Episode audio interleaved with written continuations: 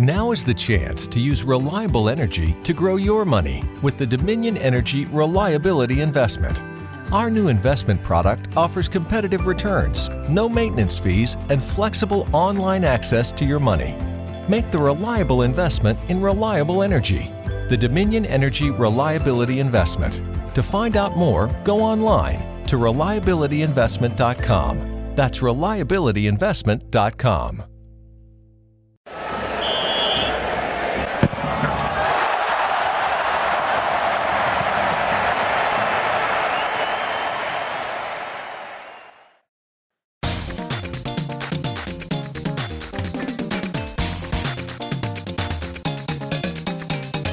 E aí, pessoas, estamos aqui de volta, chegando para o penúltimo episódio dessa fase aí de, de jogos da Copa América.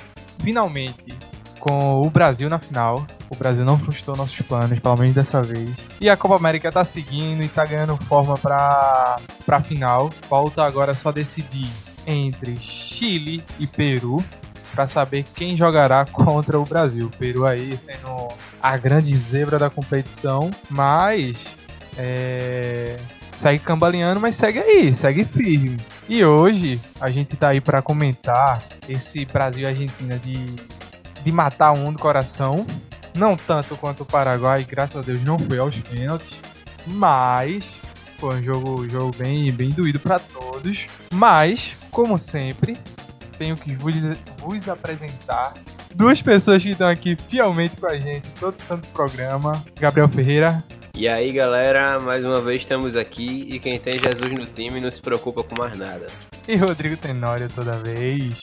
Mais uma vez, galera, é uma honra estar aqui com vocês. Com Jesus no barco, tudo vai bem. Errei, eu pensava que ele falava toda vez, é mais uma vez. Errei, errei, galera, errei. Mas, olha aí, Brasil e Argentina, Brasil e os hermanos. Mas o que aconteceu antes desse jogo? O que aconteceu, você vai ficar sabendo no famoso pontapé inicial.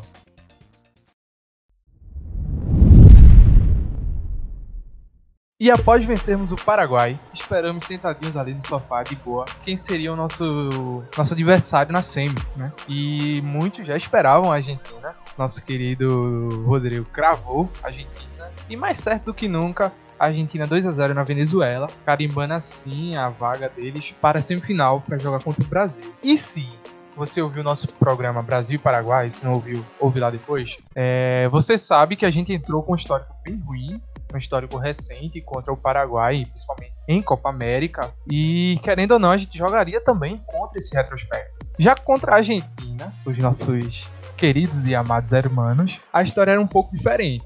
Em vários recortes que a gente fizesse, tínhamos o Brasil como favorecido. Por exemplo, Brasil e Argentina no Mineirão, bom, houveram quatro confrontos três vitórias para o Brasil e um empate. Messi contra o Brasil. Em jogos oficiais, o ET nunca sequer ganhou com a seleção dele.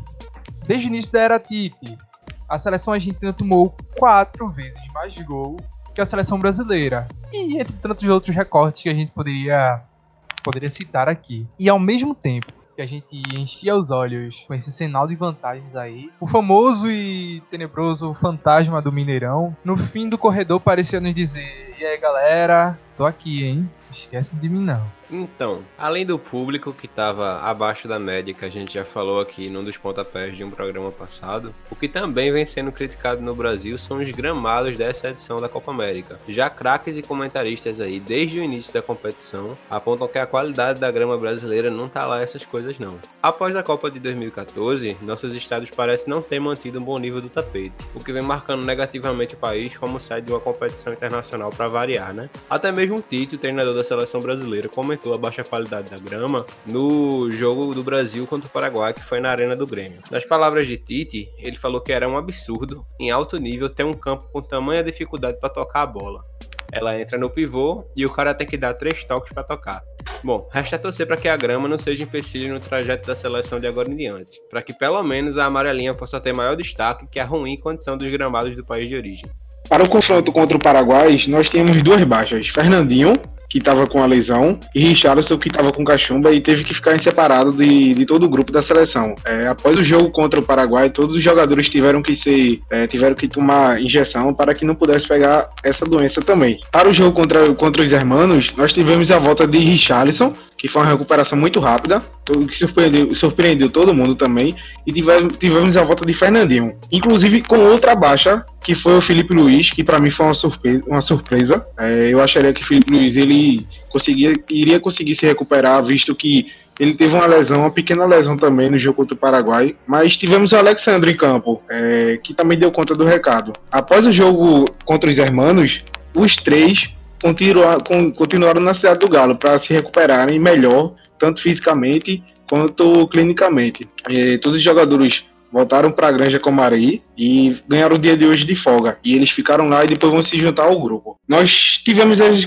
seguintes escalações contra os hermanos. A seleção brasileira entrou em campo com Alisson no gol, Daniel Alves, Marquinhos, Thiago Silva e Alexandro. No meio campo, Casemiro, Arthur e Coutinho, que já era um meio campo já esperado, a volta de Casemiro. É, e no ataque, tivemos o mesmo trio de ataque que tivemos contra o Paraguai: Gabriel Jesus, Everton e Firmino. Já a seleção argentina teve a seguinte escalação: Armani, Foyt, Tezela, Otamendi, Talhafico, Paredes, De Paulo, Acunha, Messi, Agüero e Lautaro. Esse foi o confronto que rolou entre Brasil e Argentina e foi, essas foram as seguintes escalações. Como já foi bem explicado aí no pontapé inicial por Rodrigo, Alexandro herdou a vaga que é de Felipe Luiz na lateral esquerda, não, não por qualidade ou por opção, mas pela indisposição física de Felipe Luiz. E também tivemos a volta de Casemiro para essa partida contra a Argentina. E ou, outro ponto interessante é que a Argentina, pela primeira vez, depois de 20 rodadas, se não me engano, conseguiu repetir a escalação. Para você ver como o clima tava gostoso na, na, na, Federação Argentina por lá e tal. Se a gente acha que a, se a gente acha que a CBF é uma bagunça, o pessoal precisa ver a Federação Argentina. É, são, são dois grandes exemplos para uma instituição você olha para CBF para falar, você vai ver pessoas fantásticas, mas comentários legais à parte, a gente viu um, um Brasil com, com certa pressa. E é até explicável essa pressa que o Brasil teve, porque se você acompanha bem o podcast na marca da Cal, você vai, você vai ver que em jogos que o Brasil não marca no primeiro tempo, a coisa não anda muito bem não, no segundo não. E no decorrer da partida como um todo. Porque a galera parece que começa a sentir, a galera parece ver o tempo passar e se desesperar e acaba não conseguindo fazer uma partida tranquila. E essa pressa do, do Brasil, ao contrário de, de desespero, foi uma pressa inteligente. Eu vi muita gente falando, é, vocês até vão comentar depois, mas que os 20 primeiros minutos do Brasil foram, foram 20 minutos de, de cartilha. Aqueles 20 minutos de, de partida de videogame que você faz no, no, no, no modo regular para fácil. Que foi o que você tem que fazer numa partida, o Brasil fez em 20 minutos. Assim, para fazer o gol e dizer: não, galera, a gente consegue fazer esse gol e talvez consiga levar essa partida aí pra dar bom pra nós. Pois é, né? Garantir o resultado, ou pelo menos o início do resultado, logo cedo. É claro que a gente ficava com um pouco de pé atrás, porque era a Argentina, independente, pelo menos eu tenho essa opinião, né? Que independente de condição das seleções no momento, é um clássico que o mundo todo para para saber como foi e as seleções, tipo, independente de, de jogador, de esquema tático, tende a ser um jogo truncado, que é um jogo que a gente fica meio que com o coração na mão. E foi muito legal, tipo, o Brasil ter feito o gol logo no início, porque era resultado de um, de um início de jogo constante que a gente estava conseguindo colocar e ele também ficou muito, assim, veio a ser muito importante no fator segurança, porque acho que após os 20, 25 minutos iniciais, a Argentina começou a ter mais ritmo de jogo, a partir mais pro campo de ataque, e se a gente não tivesse um pouco de moral que o primeiro gol logo no início proporcionou, talvez a gente tivesse, no caso, o psicológico dos nossos jogadores, um pouco menos confiante, e aí poderia, não sei, talvez é, fazer com que a Argentina se sentisse mais à vontade e criasse mais oportunidades de gol. Acho que eu estava escutando algumas pessoas da crônica é, hoje, no caso, um dia após o verdade, né? né, a gente... Não, A gente também faz, faz parte. Puta, opa! É, e, e como eu sempre faço, né? Eu escuto, tento escutar várias opiniões. E assim, eu vi que ficou bem dividido em relação ao comportamento da seleção em campo. Eu vi que pessoas ficaram contentes no que viram e vi pessoas também dizendo que o Brasil não jogou tão bem é, quanto foi dito por algumas pessoas. Assim, eu fico com essa parte de que o Brasil não jogou tão bem é, quanto algumas pessoas viram. Porque o Brasil fez o gol, abriu o placar, tudinho, foi uma jogada sensacional, extraordinária do Daniel Alves, mas assim que o Brasil fez o gol, acho que cinco minutos depois a Argentina começou a encurralar o Brasil no campo dele. É, a gente via muito o time brasileiro muito lá atrás e a Argentina começou a encurralar. Não criou tanto, até porque o Brasil se defendeu muito bem, é, mas eu acho que o Brasil ficou muito atrás. Acho que da metade do primeiro tempo até o início do segundo tempo, acho que o Brasil ficou muito atrás é, do que deveria ter feito. É, se estava ganhando de 1 a 0 e tinha muito mais qualidade que a seleção argentina, porque o que eu via, Messi pegava na bola, aí, como o Tito falou, tinha que marcar pro zona mesmo, até porque não adianta querer botar marcação individual nele, porque uma hora o marcador dele vai levar desvantagem. É, mas tem que marcar pro zona. Mas voltando, é, Messi pegava na bola e praticamente só tinha ele para criar a jogada. Ele às vezes ia buscar a bola no campo defensivo da Argentina. E mesmo assim, o Brasil ficou muito lá atrás, já após ter feito o primeiro gol. Então, assim, no segundo tempo também fez o segundo gol, mas voltando no primeiro tempo. Fez o gol e ficou lá atrás. Eu acho que o Brasil meio que ficou encurralado com, com o esquema tático da Argentina. Não sei se vocês também enxergam assim. É, acho que o Brasil poderia ter feito um pouco mais. Ganhou de 2 a 0 mas é, para para uma semifinal contra a Argentina, que tem um time tão de tão pouca qualidade, acho que o Brasil poderia ter feito um pouco mais em campo. Assim, cara, eu fiquei com a impressão de que no jogo de ontem a gente teve uma coisa que é muito legal no futebol brasileiro, que são as características individuais dos, dos jogadores sendo postas à prova, né? A gente teve dribles legais, o próprio Daniel Alves foi a, até elogiado pela atuação que fez e merecidamente, mas além disso e consequentemente depois que a gente fez o primeiro gol, eu não sei se por nervosismo ou por alguma outra condição, mas nas saídas de bola que o Brasil tentava dar ritmo, o Brasil cometia erros, erros de passe, erros de posicionamento, e eu acho que a Argentina conseguiu adiantar um pouco mais a marcação e começou a explorar mais esses erros. Messi ontem numa, numa noite que, diferentemente dos outros jogos, ele teve uma atuação até que, que boa, né? Que é, não é exatamente o que esperavam dele, que é para ser um líder dentro da seleção argentina, mas ele se movimentou, ele tentou jogadas individuais, chutou ao gol algumas vezes. Então eu acho que assim, teve muito de da Argentina querer se esforçar para igualar o placar, mas também teve bastante de erros do Brasil em saída de bola que se a gente não tivesse cometido poderia ter dado uma estabilizada mais no jogo e a gente, não sei, tentar manter um pouco mais de frequência no ataque depois do primeiro gol. É porque pra mim é, é, é clássico, né? É Brasil e Argentina, pra mim é, é de longe um dos maiores clássicos, se não o maior. E sempre vai ter esse peso, tá ligado? E ninguém quer ter o, o peso de, De perder, uma, de, de uma derrota. E Messi, Messi já tem um, monte aí no, no currículo dele. Fora o histórico com a seleção, fora vários fatores. E isso eu tenho quase certeza que, que pesa pra ele. Então, tudo que ele não jogou nessa Copa América, realmente, ele guardou pra esse jogo. Mas não foi suficiente. O Brasil, ele errou muito no começo do jogo. No, no começo não. Dos 20 minutos pra lá, que foi, como o Rodrigo falou, depois do gol do Brasil, o Brasil meio que abdicou aí essa, essa imposição que tava tendo até então. Mas o jogo é Brasil e Argentina e a gente não pode deixar de falar isso. Porque é pesado para os dois lados. A seleção argentina conseguiu aproveitar muito, muito bem é, os erros, de, principalmente de um cara que tava, tava fazendo e vem fazendo uma Copa América muito bem, que é o Arthur. Ele meio que vacilou em algumas saídas de bola e a Argentina, pelo choque que levou com o gol, aproveitou. E isso para mim foi o principal ponto para a Argentina conseguir subir na partida. Eu não sei, eu, eu acho que é, me vem à cabeça, acho que me que falta alguma coisa ainda nesse meio campo do Brasil, sabe? É, é, a gente tem três jogadores de, de extremamente de qualidade, é, Casemiro, Coutinho e o Arthur.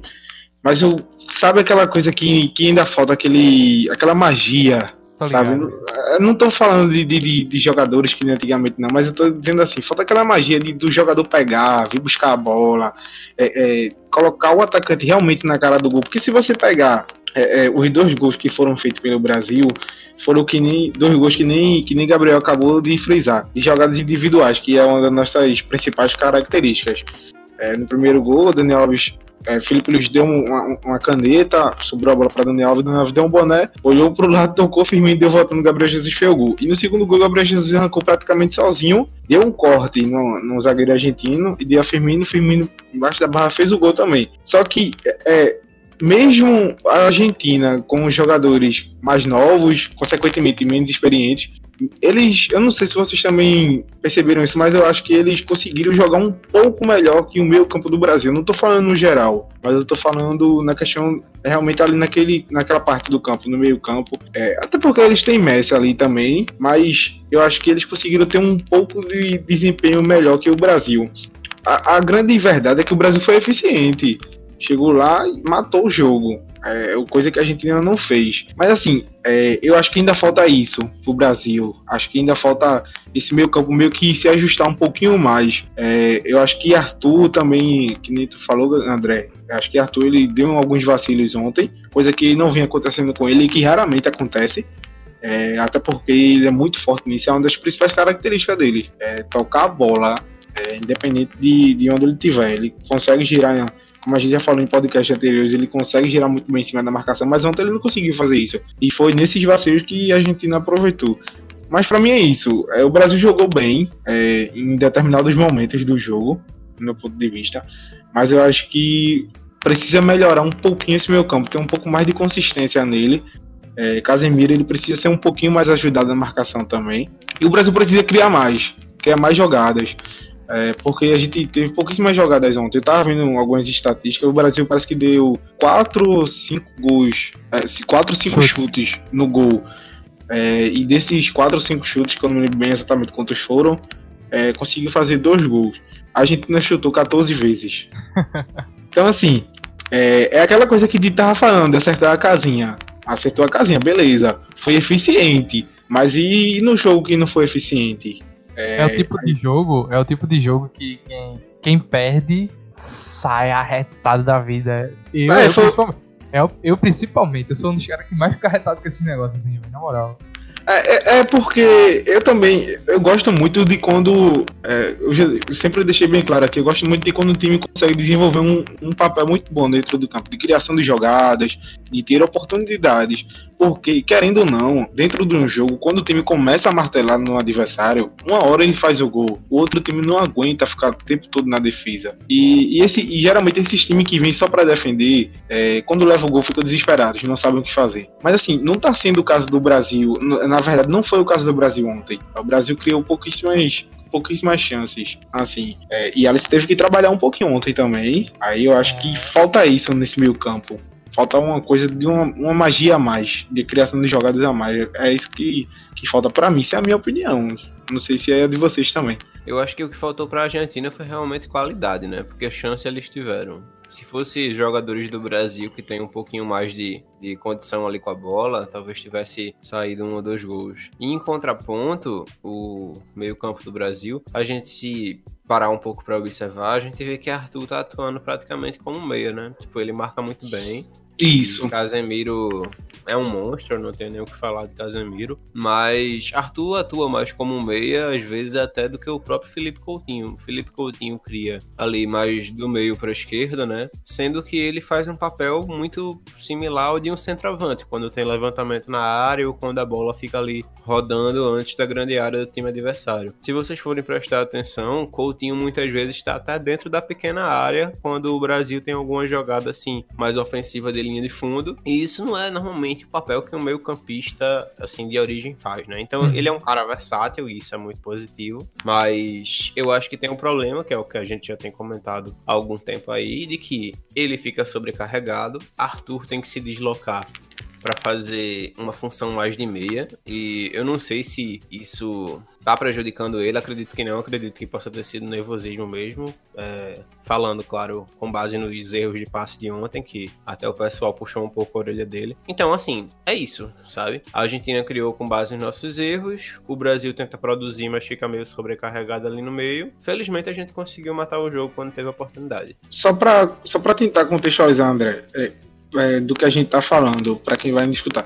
Eu tava assistindo com o Nivaldo Pietro, é, Papo de Especialista. Tava lá Vanderlei, é, Carpegiani, Parreira e Dorival Júnior. E eles estavam falando exatamente sobre isso que a gente tá falando. O Brasil em si, ele não tá criando mais aquele meio campo que ele pega a bola e distribui. É, Vanderlei e, e, Dorival e Parreira e Carpegiani também concordaram que só existem acho que eles falaram, ah, só, gente, só tem Lucas Lima é, e Paulo Henrique Gans que consegue fazer isso, de pegar a bola, conseguir dar uma bola assim que o atacante sai cara a cara com o goleiro. Eu não tô falando que o Lucas Lima e Paulo Henrique Gans tem que ser convocado para a seleção, tá? Muito pelo contrário. É, mas eu acho que aqui está, é o que tá fazendo que a gente faça isso, é, de pegar Arthur, que no meu ponto de vista trabalha melhor como segundo volante, e querer transformar Arthur como meio campo.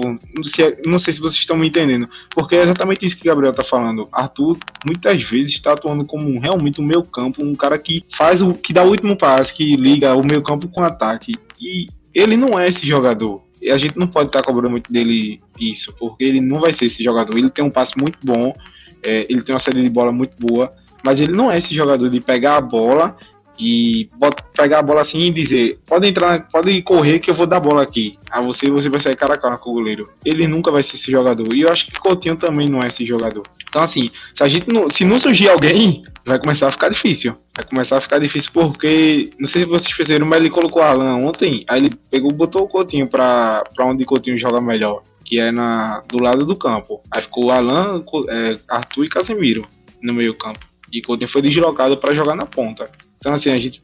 É, mas Firmino ontem foi sensacional também. Fez um papel muito bom. Ele tava vindo buscar muita bola no meu campo e conseguiu distribuir bem a bola. Isso. Pra poder Eu ia falar um até nisso. Muitas vezes, é, tem até uns prints aqui. É, depois, se vocês quiserem, eu posso mostrar. De da, da, compactação do Brasil, muita, muita, muitas das vezes Coutinho não formava nem a, a linha do meio de campo ele colava com Jesus lá na frente e voltava Firmino para fechar o meio de campo. Então, estão é, vendendo Coutinho como a função no meio de campo, não sei se até para confundir adversário, talvez, mas ele não tá fazendo essa função. E até a gente mesmo tá caindo nessa e cobrando ele, mas claramente ele não tá sendo posto para fazer isso. E, e, e Firmino, é, ele é o tipo de jogador que ele é, entre aspas, invisível, né? Dentro de campo. É, ele jogou, no meu ponto de vista, jogou bem. É, Gabriel Jesus está queimando minha língua, vale e Thaís. Ainda bem, né? Ainda, Ainda bem. bem, que, que eu fui um dos críticos de Gabriel Jesus, queria Firmino a todo custo de titular e agora estão jogando os dois e se deram muito bem ontem. Um deu um passe e o outro fez gol. O outro deu um passe e um fez gol. Sim, foi sensacional. É, mas voltando, Firmino, Firmino jogou muito bem ontem, ele distribuiu muito bem a, as jogadas. Então, assim, ele, ele fez o que ele faz no Liverpool, né? É, acho, que, acho que nos três primeiros jogos ele meio que ficou mais dentro da área, esperando um pouco mais a bola. Não sei se por, por orientação de Tite, mas ontem ele fez um papel que ele faz mais jogando, ele consegue fazer isso jogando muito bem no Liverpool e fez isso muito bem ontem. Ele é o cara da espero... brecha, né, cara? É. Procura é. brecha e tenta marcar. É, é, é porque ele se desloca, né? É porque ele é aquele falso 9. Aí o, ataque, o zagueiro tá lá marcando ele, de repente ele se desloca pra buscar a bola ali mais um pouquinho fora da área. Aí consegue dar uma brecha pra quem consegue infiltrar, né? A gente chega no intervalo e tem uma substituição. Bom, eu esperava já que, que acontecesse, que é a saída de Cebolinha por conta do, da não participação dele que a gente pode atribuir vários fatores, não estamos aqui para julgar, mas foi um jogo pesado e aparentemente ele sentiu, é isso? É, eu acho que ele, acho que ele sentiu, eu acho que ele sentiu porque esse é, é Brasil e Argentina, né? O jogo, o jogo começou quente. É encarada de, de, de um lado, encarada do outro, uma chegada mais forte aqui, outra ali. Mas eu acho que também que faltou um pouco mais de dar a bola a ele. Acho que ele recebeu pouca bola no primeiro tempo para a partida, naquela característica dele, que é aquele coisa de partir para cima do individualismo, sabe? Acho que ele recebeu pouca bola. Acho que eu não tiraria ele no intervalo. Eu. Não tiraria no intervalo. Eu daria mais uns 10, 15 minutos aí no segundo tempo. Mexeu bem. A gente tá falando que ele tá fazendo uma boa Copa, uma boa Copa América, o Everton. E é verdade mesmo. Só que tem o lance da previsibilidade, né?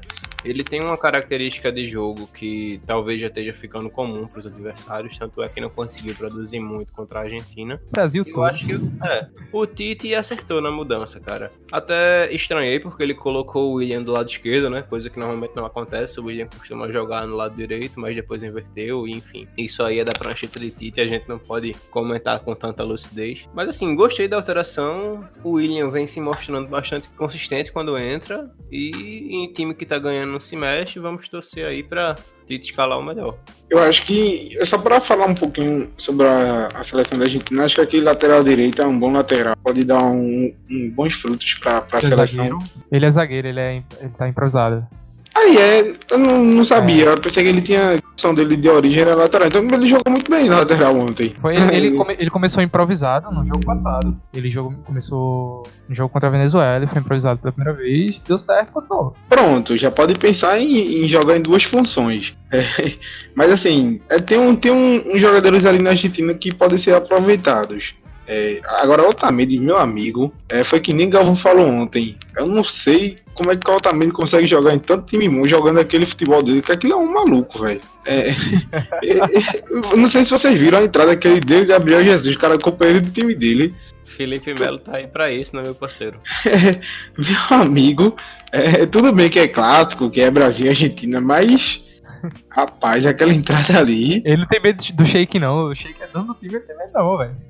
É, é, e Gabriel falou de Felipe Melo. Felipe Melo colocou uma foto no Instagram dele, ele encarando o Messi assim. É, se, se ele tava Foi mesmo, nesse. bicho? Pô, e ele disse: hoje não é dia de patriotismo, não. É, quer dizer, hoje não é dia de clubismo, não. É dia de patriotismo, ele disse. Porque ele, tinha dado, ele tinha dado uma declaração dizendo que tava rolando clubismo na seleção e tal. Aham, eu lembro. Aí ele disse, mas hoje não, hoje é dia de patriotismo, hoje é dia de guerra. Ele falou, se Felipe Melo tá nesse jogo, eu não sei não, hein? Tô vendo aqui. Se ele tá nesse jogo, eu não sei não, se ele ficava os 90 minutos, não. No segundo tempo, a Argentina volta e continua em cima. O Brasil ainda errando um pouco, já com o William em campo. Até que sai aquele, aquela arrancada de, de 71 metros de, de corrida de Gabriel Jesus, que, segundo o próprio, foi recorde dele. E dá o passe para Firmino e o segundo gol acontece depois de ter levado bola na trave. Assim, a É. gente ter tentado tudo que é jeito de lado, de costa, de cabeça. de- do jeito que Aquele- fosse, eu tava tentando. Aquele Mas o gol ali saiu saiu. pro Brasil e foi o alívio. Assim, até eu que não tô, tô nem na comissão, nem vou ganhar dinheiro com isso, me aliviei e disse: Ah, galera, vai, joga final aí. É, eu acho que foi no, foi no momento crucial aquele gol, viu? Porque a Argentina tava em cima, bola na trave de Messi, mas tava começando a gostar do jogo. Eu disse, hoje não pode ser o dia dele, não. Tá. eu disse, ó, hoje não pode ser teu dia, não, cara. Qualquer outro dia aí, mas menos hoje. Por É. favor. É, E ainda bem que Gabriel Jesus também não caiu, né? Porque Otamendi É. de novo, Otamendi de novo, né? De no... Ele de novo puxou Gabriel Jesus dentro da área, porque se fosse um, um jogador. Acho que se fosse Neymar, Neymar tinha caído. Se fosse Não, pô. Firmino, caía também, tá? Só No pra replay. falar aqui uma crítica, se fosse Firmino, caía também. No replay, pô, a galera. o Firmino faz o gol, a galera corre pra cima do juiz pra, pra pedir pênalti. Jesus, pô. Aham. A zaga argentina é uma figura, eu amo aquela zaga. É a mãe. Tentam fazer o pênalti, Gabriel não cai, dá o passe, faz o gol, eles cobram o pênalti, velho. Que isso, bicho. Não, mas, Tem é- que tentar salvar, né, gente? é- é- mas na verdade, André, eles estavam cobrando o, o pênalti é, num lance lá que eles estavam atacando. Não sei se tu tá lembrado. Que, Também, também. que foi o pênalti lá, quer dizer, o suposto pênalti que ocorreu lá em Agüero, que quando ele, a Argentina cruza uma bola, aí Daniel Alves, Agüero vem passando, Daniel Alves dá um tranco nele, aí o pessoal ficou ali, ficou putaço da vida porque Foi, foi. É, o juiz não marcou o pênalti. Porém, é, é, em contrapartida, o, o juiz ele só pode é, verificar no VAR quando a bola para. E a bola só parou dentro da rede. Aí é que dá o problema. Aí se ele dá o. Se ele faz. na confusão, velho. Ia ser uma confusão ali, porque imagina se o VAR verifica, é, quer dizer, se o juiz que tá na cabine chama ele pra verificar Porque, na verdade, o juiz só dá um pênalti quando é um pênalti claro. Quando é pênalti interpretativo, quem tem que ver é o juiz que tá apitando. Isso. Aí, é, imagina se o, se o VAR chama o juiz e diz, olha, dá uma olhadinha lá, porque é, tem uma suspeita, de, uma suspeita de pênalti aqui. Meu amigo, ia ser uma confusão. É, mas, e, mas, tipo, se é falta dentro da área, ainda é falta, certo? Não existe a regra da vantagem, a vantagem continuou, pô. Se ele dando, desse pênalti ali, ia ser muito chato, cara. Não, mas, mas assim, é, o pênalti de, de, de, de, Gabriel Jesus, que se, se fosse, se ele marcasse o pênalti, é, ele só marcaria, acho que se, só se Gabriel caísse mesmo ali, né? Porque Gabriel foi puxado para trás, mas mesmo assim ele continuou. Ainda, ainda bem, né? Ainda bem, né? Ainda bem que ele continuou. O, é, o, o, Ver o outro zagueiro lá na cobertura. Gente, do VAR a gente pode esperar qualquer coisa, né? É, inclusive e, nada. É, inclusive nada. Boa, André. É, e ver o outro zagueiro lá, ele dá um corte que eu acho que o zagueiro tá com a bunda ralada até agora, que ele deu um corte no outro zagueiro, meu amigo. E aquele drible ali foi sensacional, viu? Aí detalhe, Firmino. Detalhe que aquele. O, o, corte que ele dá no zagueiro foi o zagueiro que perdeu a bola, viu? Ó, o que ele também deu, velho. É, isso. É, e, e, e, prestando atenção no lance em câmera lenta depois, ele, ele, ele primeiro ganha o, o primeiro lance, ele ganha numa, numa travada, né? Aí depois ele bota na frente, de altamente, que eu pensei que ele ia perder. Até porque Gabriel Jesus não é um jogador tão rápido. Mas altamente consegue ser muito ruim. Aí. não sei o que aquele cara tá fazendo no Manchester City ainda. Eu vou passar na dele mesmo. Não sei o que aquele cara tá fazendo no Manchester City ainda. Aí altamente consegue ser muito ruim. Tenta fazer o pênalti e não consegue também para vocês terem uma noção do quanto ele é ruim. E Gabriel Jesus, antes de dar o corte no zagueiro, ele dá uma olhadinha pra área. Não sei se vocês perceberam isso. Aí o zagueiro vem, ele Firmino, corta. Firmino, antes de finalizar, também dá uma olhadinha assim pra trás pra ver se tinha algum zagueiro chegando. É, mas será que Firmino. Aquela bola foi muito alta, velho. Será que Firmino bateu mal assim? Assim, fez o gol, beleza. Eu mas. Eu fiquei com medo também. Porque a bola vem rasteira. E ele chutou na altura daquela, sem ter necessidade nenhuma. Mas enfim. É, mas enfim. Se ele né? perde, eu já tava imaginando ele abrindo o sorriso colgate dele, né? Assim, fazendo cara de tristeza. É, fazendo... eu não sei como o Colgate não chamou ele ainda. Pois é, tá perdendo dinheiro aí, o Colgate. Mas é, depois disso a Argentina se meio que se sentiu derrotada. Acho que a partir do segundo gol o Brasil deu pesou, equilibrada. Pesou, pesou. Até porque até a posse de bola ficou 50 a 50. É, diferentemente daí, dos outros jogos, o Brasil tava conseguindo ter um posse de bola de 70%, que é uma coisa muito difícil, né? Uhum. Mas ficou 50% para cada. Assim, mas foi um bom jogo. No meu ponto de vista, foi um jogo muito bom é, para quem assistiu. Para mim, que nos primeiros 20 minutos eu tava como torcedor mesmo, mas depois, peraí, calma que amanhã tem um podcast pra gravar. Eu pensei nisso, cara. Tipo, eu pensei assim, se a gente fosse de qualquer outro país do mundo, tá assistindo aquele jogo seria muito interessante, tá ligado? Exato, porque foi lá e cá. Foi um e jogo só bom. Pra dar um, é, só pra dar um destaque aqui, porque a gente falou muito pouco dele, mas Alisson aí mais uma vez garantindo pra gente, né? É, Alisson que novamente. Que mal, que mal. Aquela defesa na falta de Messi, cara, foi de valer preço de ingresso, cara. É, eu não falei com vocês na hora da foto, mas eu falei em outro grupo de, dos amigos daqui que eu tenho onde eu moro. É, todo mundo ficou impressionado, velho, que Alisson encaixou a bola. Porque, velho, aquela bola ali tem uma foto de trás, né? Meu amigo, a bola, onde a bola foi, ele conseguiu encaixar. Agora foi que foi que nem Júnior falou. Eu acho que ele saiu uns, sei lá, um segundo, dois segundos antes de Messi bater. Aí por isso que eu acho que ele conseguiu encaixar aquela bola, tá entendendo? Porque se ele espera um pouquinho mais, eu acho que ele ia ter que fazer uma defesa com mão trocada, alguma coisa assim. Mas foi uma defesa impressionante mesmo, hein? Outro é... cara que a gente merece falar é o Daniel Alves, que uhum. depois que Fagner chegou, a sombra dele, só a sombra de Fagner fez Daniel Alves jogar o fim da bola. É verdade ou não é? É verdade. É, 36 anos, né, velho? 36 anos. Ele tem, mais ele tem mais título na carreira do que a própria idade. É impressionante, Daniel Alves. E, não, e, e, foi feito, tava comentando com, com a galera. É, provavelmente uma das últimas atuações dele, assim, como se tivesse 20 anos, velho. É. é e, Jogou, assim, a partida da vida pela seleção dele, eu acho. Num jogo que foi 2 a 0 foi 3 a 0 Brasil ele Messi também, assim, e os dois, 12 anos após, jogando em alto nível, né? É, Daniel 36 anos e Messi parece que tem 33. Então, assim, são jogadores que, que se cuidam, é, tem profissionalismo. diferente de alguns brasileiros. Mas Daniel Alves jogou muito bem ontem e tá sem clube, né? Ele poderia vir para um, ele poderia vir para um time daqui de Pernambuco, eu não quero dizer o nome. O Barça quer levar ele de volta, parece, porque ele só joga onde Neymar jogar, né?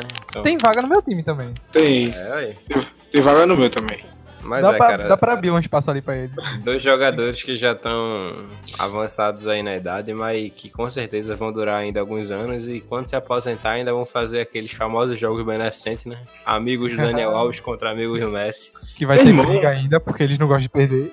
Pois é. Meu, meu amigo Daniel Alves, se ganhar essa Copa América, se o Brasil ganhar a Copa América, vai, vai ter 40 títulos na carreira. Pra você chegar em 40 títulos é ralado. Tem, tem nem espaço pra foto mais, pô, eu acho. Eu acho que. Será que ele tem uma. Será que ele tem uma. Será que ele, ele provavelmente mora numa mansão, né? eu acho que será? ele comprou uma. Será? tem pouca grana, bichinho. É, ele mora numa mansão, provavelmente ele comprou uma casa do lado que é pra colocar os, os troféus dele, né? Porque. Não sei como é que é isso, não. Como é que ele faz, não. Porque 40 títulos, meu amigo acho que não dá na casa dele, não. É pesado, é pesado. É, é pesado. E ele tá sem clube, vai se alimentar. Tá, vamos ver aí, né? Chega pra cá. Enfim, Mas... Brasil, primeiro classificado para a final, depois de uma partida massa aí contra a Argentina. E quem merece também um, um troféu, como Daniel Alves ganhou, sendo o homem da partida, é quem compartilhar esse podcast com pelo menos dois amigos. Esse cara sim merece um troféu lindo. A gente não pode dar, a gente tá sem grana. Ainda mas, não. Mas fica aí um troféu mentalizado aí para você compartilhar com duas pessoas pelo menos. Sabe o que você pode fazer mais pela gente? Diz aí, Gabriel, o que, eles podem fazer mais? Seguir nosso feed do podcast para que toda vez que um episódio novo vá pro ar, você fique sabendo logo quando ele sair. Já pode baixar no seu celular, já pode ouvir. E tem também o Instagram, né? Que o Rodrigo pode falar melhor aí. Tem o nosso Instagram, logicamente, arroba underline na marca da cal. Você pode nos seguir lá, acompanhar as curiosidades, acompanhar quando o podcast for lançado acompanhar nossas publicações, compartilhar com os amigos, que nem o André falou. Pode comentar também, viu, galera? Sugestões, críticas, a gente tá aderindo tudo. Também paga tem. Não, paga não, só... paga não, paga não. Só quem vai pagar aqui com a gente é a publicidade, né? A gente tá aqui com um espaço extremamente grande para quem quiser. Então não esquece, galera. Não esquece aí, assinar o feed. Seguir o arroba underline na marca da Cal. Lembra aí, arroba underline. Procura agora. Arroba underline na marca da Cal segue e compartilha com a galera para ajudar a gente. Porque hoje o podcast rolou com duas pessoas fantásticas. Gabriel Ferreira. Valeu, pessoal. Até a próxima. Vamos à final e Brasil campeão aí, tomara. Vamos, vamos torcer. Rodrigo Denório. Valeu, pessoal. Foi uma honra mais uma vez. Até o próximo podcast. Brasil na final. É, pra cima, Brasil. Sem medo de ser feliz. E comigo também, essa pessoa maravilhosa que vos fala. Adiós, hermanos. Vai, Brasil. E que venha Chile ou Peru, vai dar nós. Até o próximo episódio. E é isso aí. Valeu.